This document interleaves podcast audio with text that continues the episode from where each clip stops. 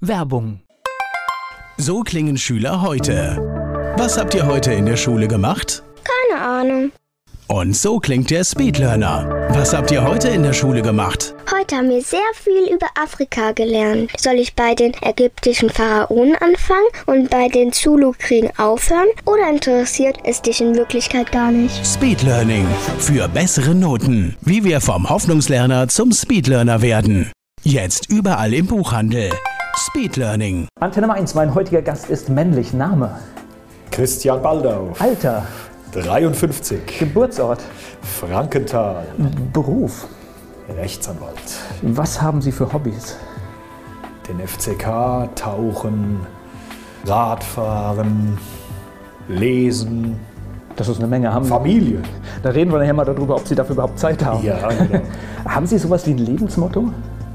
Ja, das Lebensmotto heißt bei mir, denke immer an die Zukunft, denn du wirst den Rest deines Lebens darin verbringen. Das ist interessanterweise nicht von einem Philosophen, sondern von einem großen amerikanischen Industriellen, der mit R anfängt und mit Rockefeller endet. Und das ist mein Motto. Die Menschen, die mit Ihnen zusammenarbeiten, was meinen Sie, sagen die über Sie? Was zeichnet Sie raus? Woran erkennt man Sie? Ja, wenn die mir die Wahrheit sagen, meinen die, ich sei nahbar, ich sei umgänglich, ich sei jemand, der mit den Menschen könne. Das ist so, glaube ich, die Beschreibung, die bei mir kommt. Zuverlässig, umsetzungsstark. Ja, jetzt muss ich aber aufhören, weil sonst glaubt es ja keiner mehr. Aber vielleicht fragen einfach Sie mal die, die Freunde von mir, da können Sie es besser beurteilen.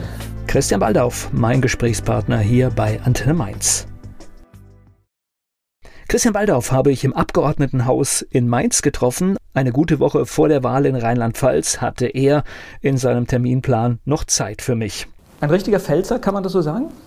Ja, schon. Aber ich muss auch dazu sagen, ich fühle mich jetzt auch hier in Rheinhessen sehr wohl an dem Arbeitsplatz Mainz. Wir sind da wirklich auch ähnlich strukturiert. Im Übrigen, ich habe jetzt das ganze Land Rheinland-Pfalz, soweit das jetzt während Corona ging, auch sehr intensiv besucht. Wir haben so tolle Ecken, so tolle Heimatpunkte. Insgesamt ist schon ein richtig tolles, tolles Bundesland.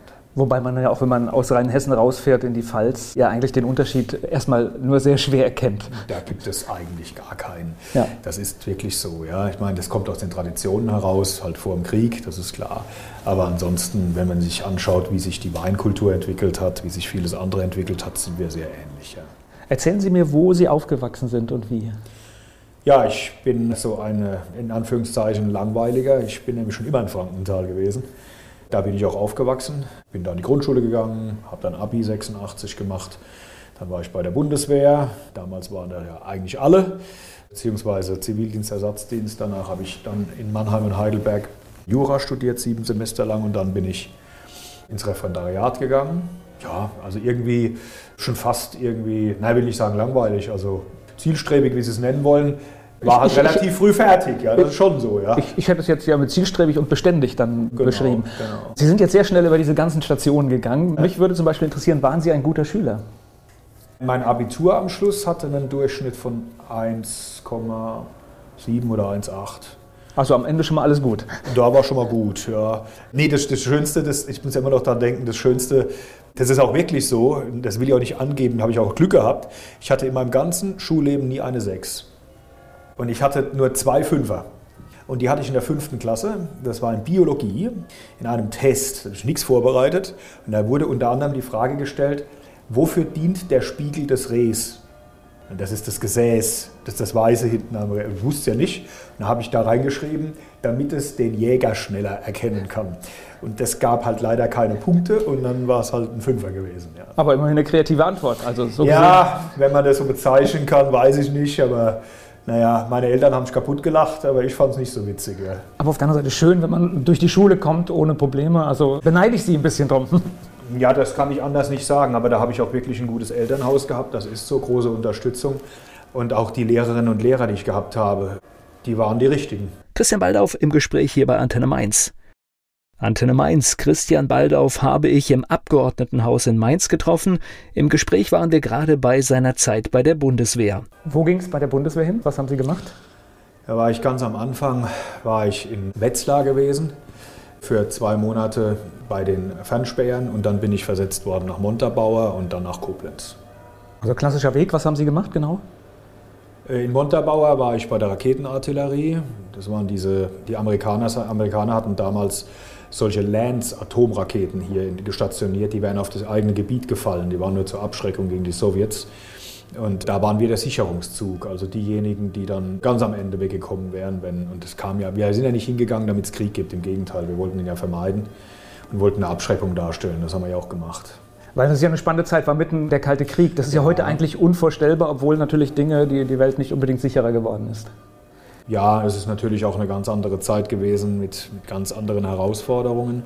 Und es ist schon so, unser Ziel war, wir waren ja, es waren ja 500.000 Soldaten, durch die Wehrpflicht und alles gefüttert, wo wir sagen konnten, naja gut, es war schon nicht einfach so leicht, es war schon beängstigend. Und man hat es ja immer auch mitbekommen, wenn man dann nach Berlin gefahren ist, da musste man ja durch die DDR fahren und wenn man Soldat war, wurde man vorher noch mal groß belehrt, wer einen da alles abgreifen kann. Die haben schon relativ viel über uns gewusst. Bei mir war ein Kamerad, der polnischstämmig war, der hat Geburtstag gehabt. Dann haben die dem von der anderen Seite aus zum Geburtstag gratuliert. Da wussten die genau, wo der ist und wann der da ist. Und da hatten wir schon so gedacht, hm, die wissen aber viel über uns. Ja.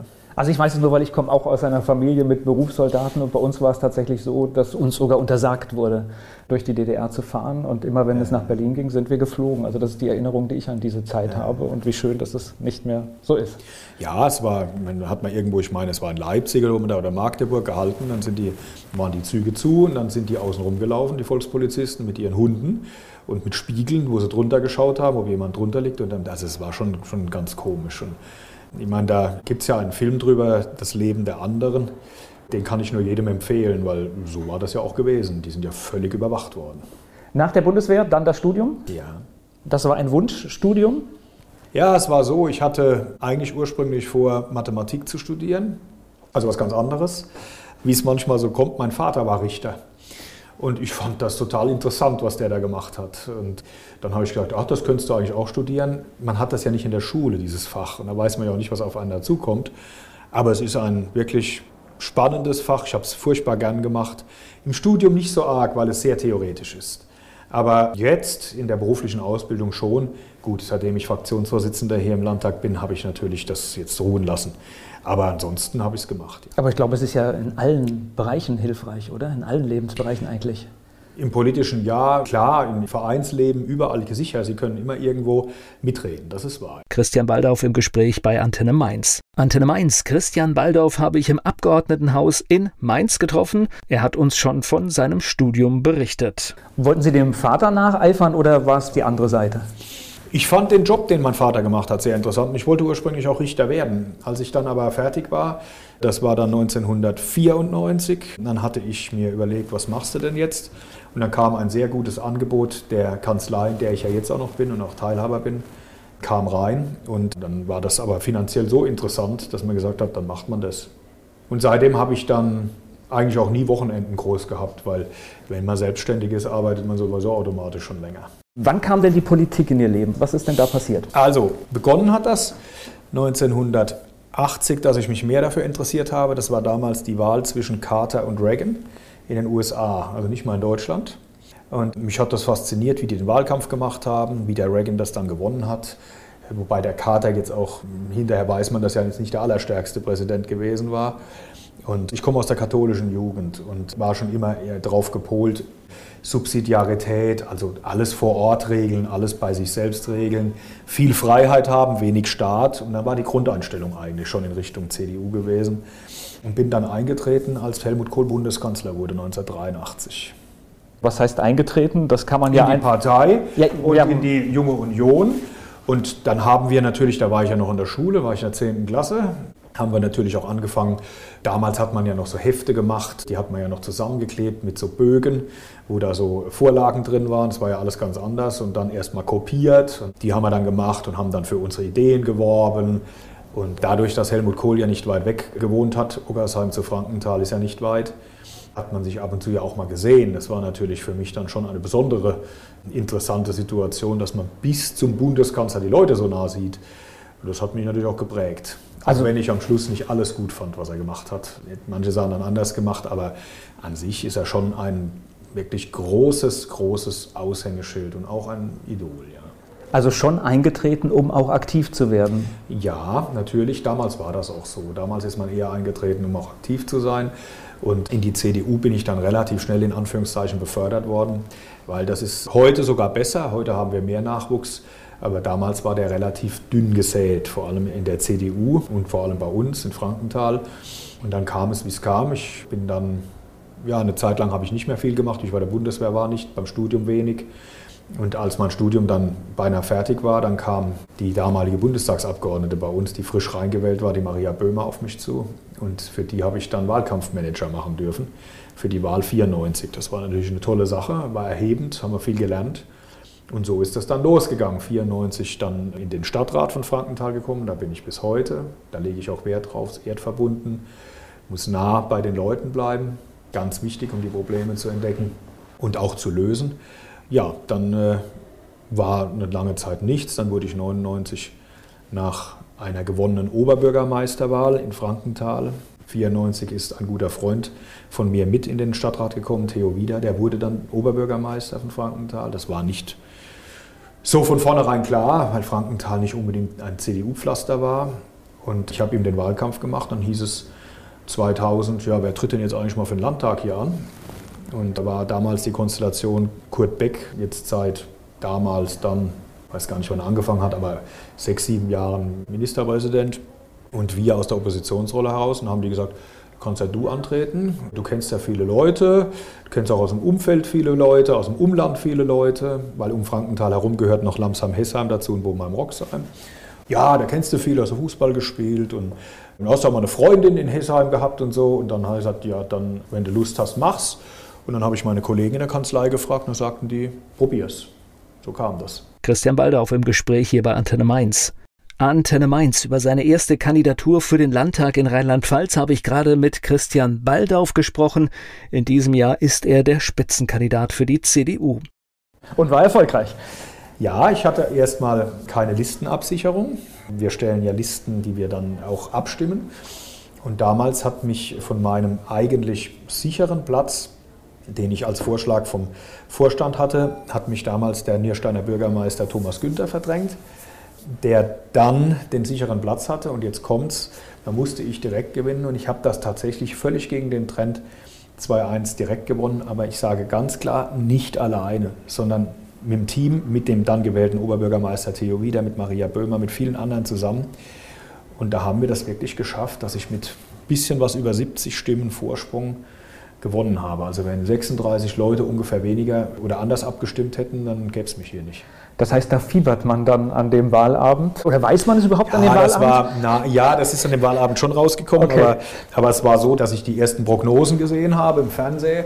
Die waren überhaupt nicht gut für uns. Und dann habe ich schon, da war ich bei meinen Schwiegereltern, habe ich schon gesagt, boah, das wird jetzt aber nichts. Ja. Und dann überlegst du dir schon, was sagst du denn dann? Und dann haben wir ausgemacht, naja, da sagen wir natürlich, an dir hat es nicht gelegen, hast du alles gegeben. Und dann ist man ins Rathaus gegangen und dann kamen nach und nach die Ergebnisse aus diesen Wahlkreisen. Und bis zum Schluss war das ja sehr knapp. Und die allerletzte Wahllokal, das war draußen in Bobenheim-Roxheim, also nördlich von Frankenthal. Das hat mir zugesprochen und hat es gereicht. Das heißt, Sie kennen den rheinland-pfälzischen Landtag jetzt schon ganz schön lange. Ja, seit jetzt bald 20 Jahren. Ja, sowohl drüben im alten Gebäude, dann waren wir mal vor jetzt genau fünf Jahren waren wir mal im Rathaus drin. Jetzt sind wir in der Steinhalle. Ja, ich kenne vieles und viele. Und es haben sich viele ja, Abgeordnete hier schon vorgestellt, die auch schon gar nicht mehr da sind. Ja, das stimmt. Jetzt ist ja Rheinland-Pfalz so, so gefühlt eigentlich ein konservatives Land und eigentlich ein CDU-starkes Land durchaus. Mhm. Was macht denn aus Ihrer Sicht, wie hat die SPD das geschafft, so lange hier vorne zu stehen? Ja, zu Beginn, ich will mal sagen, die ersten 15 Jahre waren wir uns in der CDU selbst nicht einig. Das ist natürlich dann auch aufgefallen und die Wählerinnen und Wähler nehmen sowas natürlich dann auch negativ an. Und seit, sagen wir, 2010, 2009, 2011 haben wir jetzt die Einigung auch hier in der Partei, die wirklich toll ist. Die Partei unterstützt mich, trägt mich ganz hervorragend.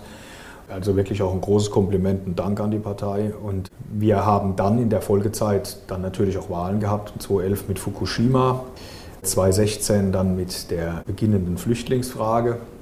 Und jetzt sind wir 2021 und jetzt wollen wir das packen. Das liegt auch ein bisschen daran, dass die jetzige Landesregierung grundsätzlich sehr viel Fassadenpolitik betreibt. Sie können ja feststellen, wenn Sie deren Wahlprogramm lesen, da stehen lauter Dinge drin, die hätten Sie schon längst machen können. Jetzt will die Malo 3 ja dieses Jahr alle Schulen mit WLAN ausstatten. Das ist ja ein Treppenwitz, weil WLAN gibt es ja länger als dieses Jahr.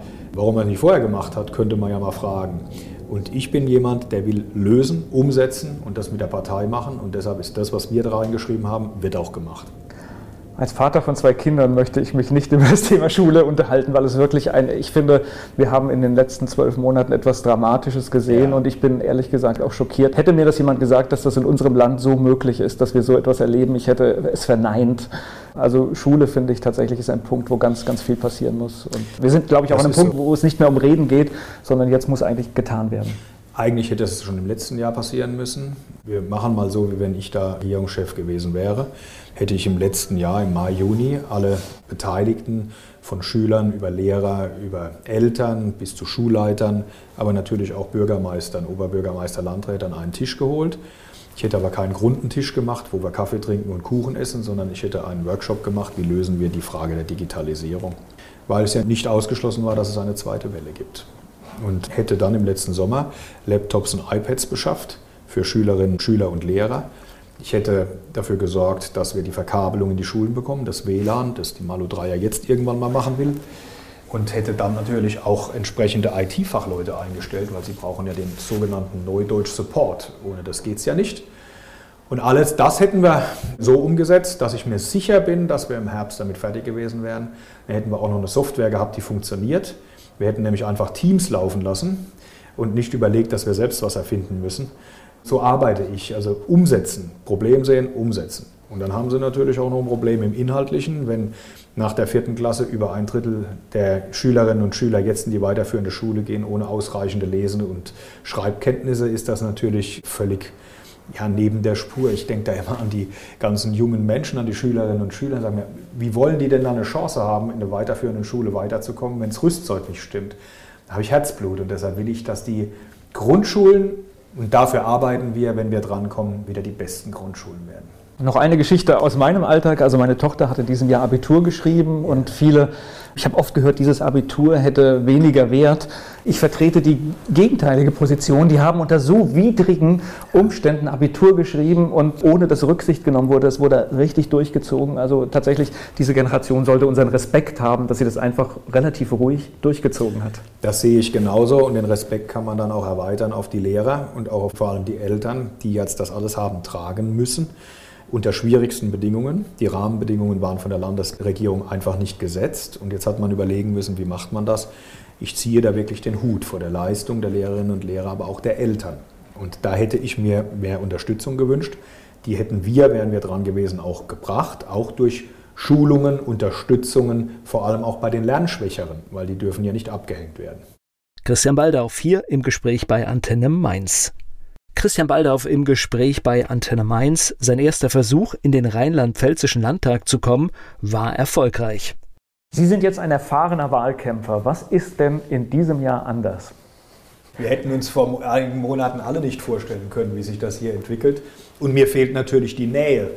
Ich bin jemand, der gerne auf Leute zugeht, der gerne diskutiert, Lösungen anbietet, auch mal sagt, dass was nicht geht. das können Sie natürlich im Moment alles nicht machen. Das ist das, was mir fehlt.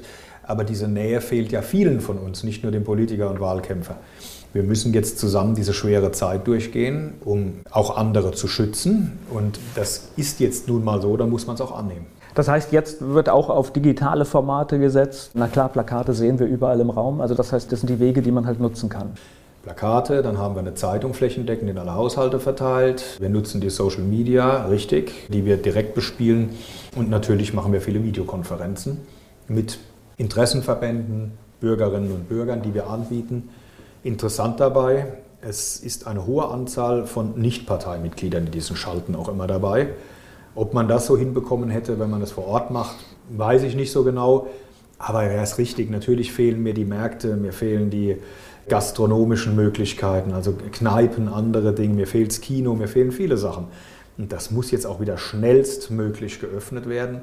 Ich habe dazu am Montag vorgeschlagen, dass wir viel testen, Teststrategie entwickeln, überall Schnelltests machen in sogenannten Corona-Service-Centern. die wir in der Stadt als Land zu installieren haben. Und dann werden da die Tests gemacht und wer einen negativen Test hat, der kann ja dann in die Gastronomie gehen, in den Einzelhandel, ins Fitnessstudio, wo auch immer. Dann können sie öffnen. Also eigentlich hängt alles an einer umfassenden Testung. Christian Baldauf im Gespräch hier bei Antenne Mainz. Ich habe ihn im Abgeordnetenhaus in Mainz getroffen. Christian Baldauf, mit ihm habe ich in dieser Woche im Abgeordnetenhaus in Mainz gesprochen. Eine Woche vor der Wahl haben wir noch einen Platz in seinem Terminkalender gefunden. Lassen Sie mich noch mal ganz kurz auf den Wahlkampf kommen, auf die digitalen Formate. Sie sagen, es sind andere Leute dabei, das sehe ich auch. Was ich aber glaube, ist, man bekommt im digitalen Raum nicht alle, alle Menschen, die man bei Live-Veranstaltungen bekommen würde, weil ich sehe selbst die Ministerpräsidentin in einem Facebook Live mit 20 Zuschauern. Das, das ist ja kein Wahlkampf in dem Sinne, ja? Nein, ihr, ihr geht das nicht anders, was mich im Übrigen überrascht, weil sie eine höhere Bekanntheit hat. Aber daran sehen Sie, das ist richtig, dass Sie da nur Bereiche erreichen, die sich dafür interessieren. Deshalb haben wir ein sehr ausgeklügeltes System, wonach wir Bereiche bespielen, also Themenbereiche bespielen, aber auch regionale Bereiche bespielen, bei denen wir ganz intensiv direkt einladen. Und dann geht das. Also das ist aber natürlich wesentlich mehr Aufwand, als wenn Sie über einen Wochenmarkt laufen oder an einem Stand stehen und die Leute kommen zu Ihnen. Das ist richtig. Aber ich sage nur eines, wir wollen jetzt Menschen schützen, die gefährdet sind, die sterben können daran. Ich meine, ich habe es selbst erlebt, mein Vater ist ja auch dran verstorben vor sechs Wochen. Und deshalb glaube ich, ist es so jetzt richtig und dann müssen wir das so hinnehmen. Wenn man mit Menschen spricht, dann bekommt man ja so ein Gefühl, bin ich jetzt hier gerade im Trend oder ist der Trend gegen mich? Ich glaube, bei Social Media, die Reaktionen auf Facebook zum Beispiel sind nicht so wertig. Das heißt, da kann man eigentlich gar keinen Rückschluss. Das heißt, ist es ein bisschen auch ein Blindflug, dieser Wahlkampf, aber wahrscheinlich für alle? Blind würde ich nicht sagen, aber anders. Es ist ja die Frage zu stellen, wenn wir jetzt Corona nicht hätten und wir wären unterwegs, bin ich mir ja auch nicht sicher, dass die, die mich ansprechen oder die, die mich sehen, mir immer das sagen, wie es ist. Das weiß ich ja nicht. Deshalb sagen wir mal so, man bekommt natürlich dann, wenn man vor Ort geht, eher die Probleme, die die Menschen vor Ort bewegen, auch direkt geschildert. Im Internet ist das oft eher nicht der Fall, das stimmt. Aber wie gesagt, wir haben ein ausgeklügeltes System. Wir gehen ja an alle die ran, ganz gezielt und dann bekommen wir ja die Fragen auch beantwortet, die wir äh, haben. Was interessiert Sie und euch in den Regionen? Ich habe ja einen sehr regionalen Wahlkampf jetzt ausgelegt. Wir haben ein regionalisiertes Wahlprogramm, weil in Mainz sich Menschen für andere Dinge interessieren und gelöst haben wollen, wie in Kaiserslautern oder in Trier oder im Westerwald. Und ich habe auch kein Schattenkabinett gebildet, sondern ich habe Praktikerteams genommen, also Menschen, die tatsächlich in den Berufen tätig sind, die den Bereich betreffen bei den Bildungsfragen eine Grundschuldirektorin, eine Lehrerin der weiterführenden Schule, eine Kindertagesstättenleiterin, aber natürlich auch den Ahmad Mansour aus Berlin, der sich ja sehr stark mit Integration beschäftigt, weil das ja immer ein größeres Thema wird. Also Sie sehen, ich versuche das sehr erdverbunden, sehr nah an den Leuten zu machen, weil die Rheinland-Pfälzer und Rheinland-Pfälzer wählen jetzt einen Landtag und die möchten da Lösungen haben in Rheinland-Pfalz und die möchte ich ihnen anbieten. Und ich möchte sie eigentlich auch umsetzen. Deshalb möchte ich auch gewählt werden. Ich hatte vor kurzem, durfte ich an einer Runde teilnehmen, da waren Sie auch auf dem Podium und Sie hatten ein bisschen diese merkwürdige Situation, dass drei Regierungsvertreter da saßen und Sie im Prinzip der Einzige aus der Opposition war. Ist die Situation auch so ein bisschen misslich, weil Sie wissen ja, wenn alles gut läuft am 14. März, einen von denen in den Reihen brauchen Sie. So wie ich das wahrnehme, so machen wir es zumindest, ich meine aber die anderen machen es genauso, geht es jetzt darum, dass man seine Wählerinnen und Wähler überzeugt, dass sie uns wählen und Wechselwähler überzeugt, dass sie dieses Mal uns wählen können.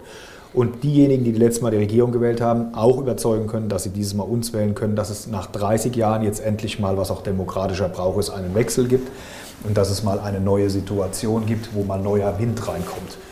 Und ich kann mich erinnern an die letzte Wahl, da hätte ich nie im Leben gedacht vor der Wahl, dass die FDP und die Grünen mal gemeinsam in eine Koalition gehen.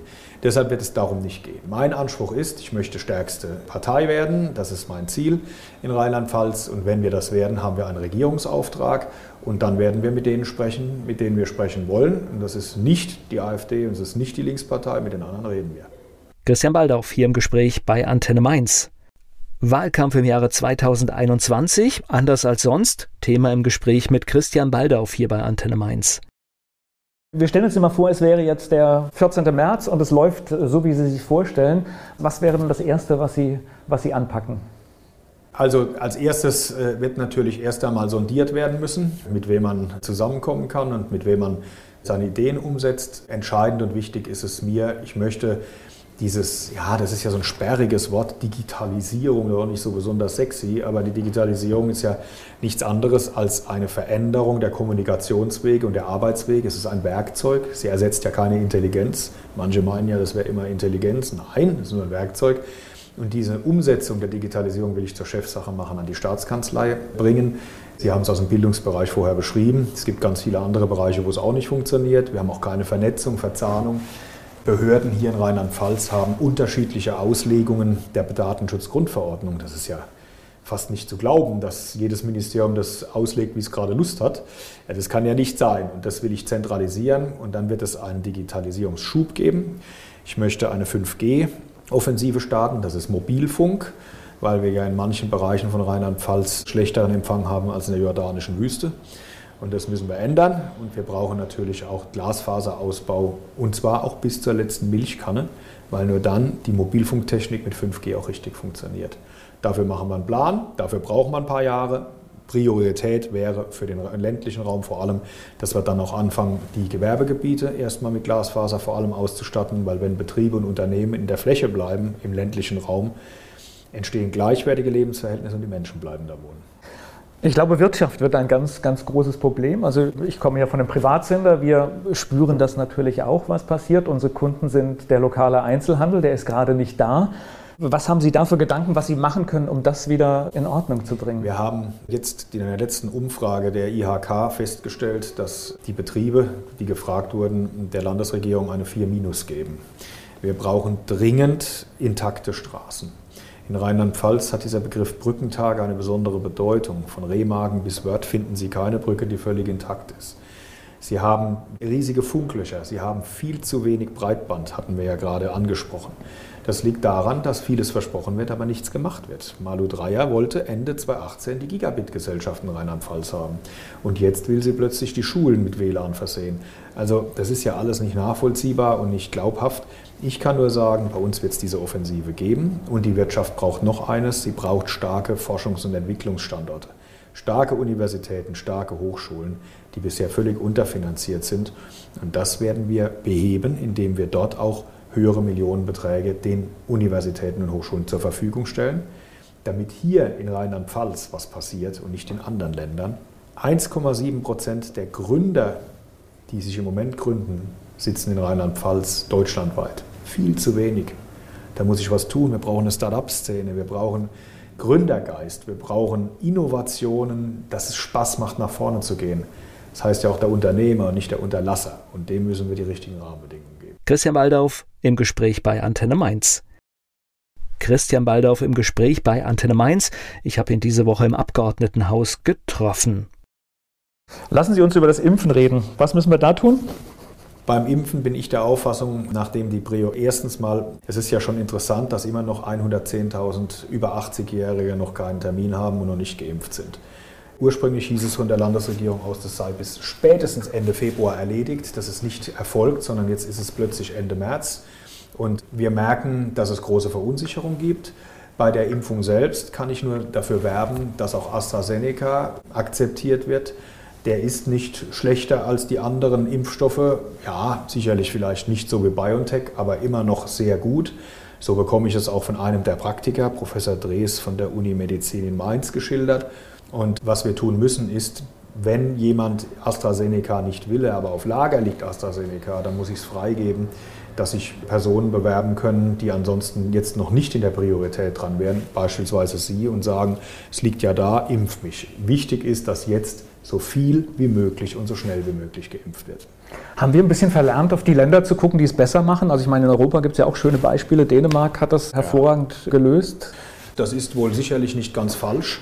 Das liegt unter anderem daran, dass wir die Vernetzung nicht hinbekommen. Wir haben das Problem, dass jeder impft, wie er es möchte. Wir haben ja hier in Rheinland-Pfalz das rollierende System. Danach wird geimpft, geimpft, geimpft. Und man hofft, dass die Lieferungen ausreichen, um die Zweitimpfung durchzuführen. Das scheint so zu sein, müssen wir aber beobachten. Nachdem die Landesregierung erstmal um 30.000 Impfdosen verrechnet hatte, war das alles schwierig. Es wäre wichtig, eine zentrale Plattform zu schaffen, über die die Impfung läuft. Die App muss weiterentwickelt werden und dann müssen wir endlich Gesundheitsschutz vor Datenschutz setzen. Wir machen ja deshalb nur diese ganzen Umstände, weil dauernd irgendeiner ruft, ja, das ist ja Datenschutz, wenn deine Daten weitergeben gegeben werden. Ja, nur wir sind in einer Naturkatastrophe, in einer Pandemie, da muss man diesen Austausch auch möglich machen. Und da fehlt mir eine koordinierte Abstimmung der Ministerpräsidenten untereinander. Ja. Sie haben gerade von Ihrem Vater gesprochen. Hat sich der Blick auf diese ganze Geschichte für Sie dann nochmal verändert, wenn man persönlich betroffen ist? Weil es ist ja gerade, wir sehen Menschen, die wirtschaftlich geschädigt sind. Wir haben zum einen die Situation in den Krankenhäusern. Und es ist ja ein bisschen schwierig, die Balance da zu finden. Und ich glaube, das ist auch eines der großen Themen für die nächsten Jahre, halt auch wieder die Gesellschaft zusammenzuführen. Ja, das ist genau der Punkt. Ich habe ja deshalb auch bei meinen Gesundheitspraktikern bewusst die Diana Kinnert dazu genommen aus Berlin. Sie sicher, beschäftigt sich ja sehr stark mit der Einsamkeit. Ja, natürlich, wenn man einen eigenen Angehörigen verliert, ist das nochmal bei jedem so anders. Aber es trifft ja nicht nur mich, es trifft ja ganz, ganz viele. Und irgendwie kennt jeder jemanden, der daran verstorben ist. Was mir klar geworden ist, noch mehr klar geworden ist, war mir vorher schon klar, wir müssen wirklich alles tun, diszipliniert, dass die Intensivbetten weitestmöglich leer bleiben und dass wenige daran versterben, solange es nicht ausreichende Impfstoffe gibt. Da reden wir jetzt aber über einen Zeitraum, der ja wahrscheinlich bis Ende des zweiten Quartales dann auch erledigt ist, weil es dann genug Impfstoffe geben wird. Also Impfmöglichkeiten für alle. Was mir mehr bewusst geworden ist, deshalb hatte ich das mit Diana Kinnert gerade angesprochen, ich konnte ja nicht dauernd zu meinem Vater hin. Er lag intensiv um sich nicht anzustecken, sagten die Ärzte, naja, mal so irgendwie acht bis zehn Minuten länger, aber besser nicht. Sie hatten Handschuhe an, sie konnten ihn ja nicht richtig anlangen und sie wussten jetzt nicht, er liegt da, hätte er lieber, dass sie da bleiben oder nicht, kommt er das mit oder nicht. Also diese Einsamkeit, die ja auch jemand, der da Abschied nimmt, verspürt, ich glaube, die ist schon arg. Und nicht nur glaube ich, ich habe das so empfunden. Und für mich war, ja, es ist wirklich das Erhebendste, als ich nochmal seine Hand abnehmen können. Das geht aber nicht nur mir so. Aber wir sollten auch drüber reden, weil nur dann, wenn wir drüber reden, wissen eigentlich auch die anderen, warum wir das überhaupt machen. Damit wir nämlich gerade dafür sorgen, dass unsere Gesellschaft zusammenbleibt und dass wir den Schwächeren auch helfen. Im Gespräch bei Antenne Mainz Christian Baldauf. Christian Baldauf, Spitzenkandidat und Herausforderer von Malu Dreyer. Knapp eine Woche vor der Wahl habe ich mit ihm gesprochen. Ich habe bei der Veranstaltung, die wir gemeinsam hatten, gelernt, dass Sie schon so eine Art Regierungsprogramm fertig haben. Ja, genau. Ja, den Anspruch erheben wir auch. Wir möchten, dass die Wählerinnen und Wähler in Rheinland-Pfalz genau hinschauen, für was wir stehen. Wir sind eine Partei, die sich an Recht und Gesetz hält und halten wird. Wir haben mitbekommen, dass die Landesregierung Dauergast bei Gericht ist. Ob das jetzt bei der Frage war Beförderungen, die sie durchgeführt hat, da ist eine Umweltministerin zurückgetreten, weil es eine willkürliche Beförderung gab. Es gab eine Verurteilung eines ehemaligen Finanzministers zu zweieinhalb Jahren. Und hier ist der kommunale Finanzausgleich, also das Geld, das das Land den Gemeinden und Städten geben soll, für rechtswidrig erklärt worden. Das ist übrigens interessant, weil das schon seit über zwölf Jahren der Fall ist und die Ministerpräsidentin das weiß und wieso man dann so lange mit rechtswidrigen Haushalten arbeiten kann, das ist mir unverständlich. Und deshalb wollen wir eine bessere Zukunft für das Land, eine Gesundheitsversorgung auch im ländlichen Raum, bei der der Notarzt schnell kommt, maximal 10 Minuten. Das ist anders als bei der SPD. Bei denen reicht 15 Minuten, was ich überhaupt nicht verstehe. Und wir wollen im Bildungsbereich dafür sorgen, dass gerade im frühkindlichen Bereich und in der Grundschule das Bestmögliche rausgeholt wird, lesen, schreiben, rechnen, deutsche Sprache beherrschen, ganz wichtig. Und im Wirtschaftsbereich hatte ich es ja gesagt, vor allem die Digitalisierungsfrage und der Ausbau der Straßen. Was werden Sie am Wahlsonntag machen? Also große Wahlpartys wird es ja wahrscheinlich nicht geben. Wie werden Sie den verbringen? Wir sind hier in dem Landtagsgebäude. Da haben wir uns einen Raum gemietet von der Partei aus, weil der gestattet, dass wir zumindest mal mit 18 Personen drin sein können. Und das zeigt schon, so groß ist dann auch der Umfang derer, die da sein können. Ja, ist halt alles völlig anders. Aber ich sage jetzt auch mal, wir sind Vorbilder und sollen es sein. Und wir haben uns als Erste daran zu halten. Es gibt ganz viele, und da schlafe ich schlecht, ob das Eventagenturen sind, Einzelhändler, Gastronomen, die jetzt an der Wand stehen, die jeden Tag darauf hoffen, dass es wieder aufgemacht werden kann, dass sie wieder Umsätze machen können. Und an die denke ich in dem Fall und sage, wir müssen auch schauen, dass es so schnell wie möglich geöffnet werden kann. Über diese Testungen.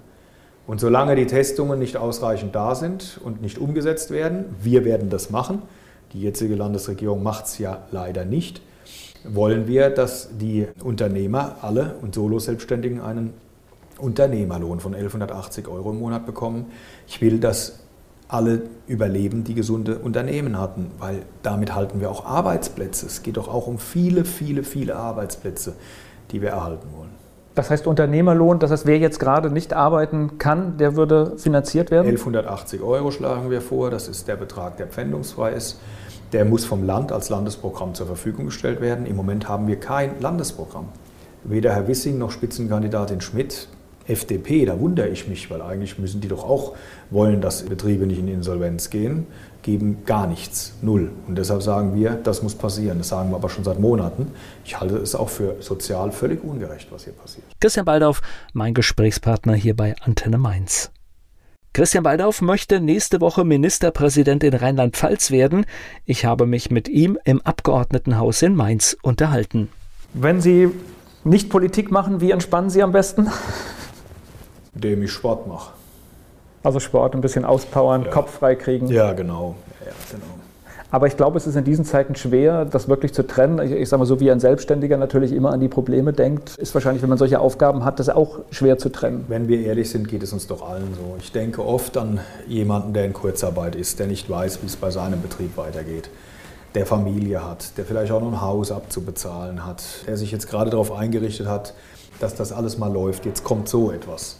Es gibt ja ganz, ganz viele, die wirklich jetzt jeden Tag bangen und hoffen, dass es bald rum ist. Und dann muss ich Ihnen sagen, dann bin ich so ehrfürchtig und sage, nee, also da geht es jetzt nicht um mich, ich habe eine Lösung zu bringen in meinem Job. Ich möchte die Lösung umsetzen. Das geht nur, wenn ich Regierungschef werde. Und dann möchte ich denen helfen. Das kommt aus dem Subsidiaritätsgedanken, den ich vorher mal angesprochen habe. Also dem Herabgehen auf die einzelnen Ebenen. Dann möchte ich denen helfen, die jetzt wirklich richtig gebeutelt sind. Und dazu gehören vor allem, ich habe es ja vorher gesagt, die Kinder, die jetzt gerade auch die Lernschwachen richtig abgehängt werden, wenn wir nicht aufpassen. Und da müssen wir in der Bildung so viel nachlegen. Da habe ich so Lust drauf und deshalb hoffe ich, dass wir das schaffen. Jetzt sehen ja die Umfragen gerade so, dass SPD und CDU durchaus etwa gleich groß sind. Wenn die CDU vorne liegt, ist das dann der Anspruch, dass Sie Ministerpräsident werden wollen? Wenn wir vorne liegen, werden wir den Anspruch natürlich erheben, das ist völlig klar, weil äh, dann hat man ja den Regierungsauftrag, den bekommt man ja mit diesen Mehrheiten auch und darauf arbeiten wir hin. Wir haben jetzt noch gut, gut eine Woche. Wie sieht jetzt der Wahlkampf im Finale aus? Normalerweise wäre es immer eine große Abschlusskundgebung, fällt ja letztendlich auch aus in diesem Jahr. Wir werden die Abschlusskundgebungen virtuell machen. Wir haben noch den Jens Spahn, den Markus Söder und einige andere. Wir werden natürlich jetzt noch mal in der letzten Woche alles geben. Es wird umfassend nachplakatiert, es wird umfassend mit Social Media gearbeitet, es wird umfassend mit entsprechenden Ansprachen, Zielgruppenansprachen gearbeitet. Wir geben alles. Also wir sind auch dieses Mal völlig motiviert und völlig dabei und alle wollen und dann will der Spitzenkandidat auch. Ich bedanke mich für das Gespräch. Das sehr gerne, hat mich sehr gefreut. Danke auch.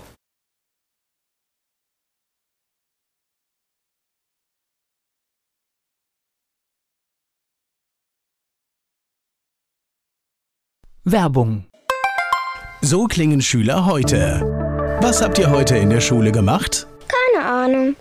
Und so klingt der Speedlearner. Was habt ihr heute in der Schule gemacht? Heute haben wir sehr viel über Afrika gelernt. Soll ich bei den ägyptischen Pharaonen anfangen und bei den Zulu-Kriegen aufhören? Oder interessiert es dich in Wirklichkeit gar nicht? Speedlearning. Für bessere Noten. Wie wir vom Hoffnungslerner zum Speedlearner werden. Jetzt überall im Buchhandel. Speedlearning.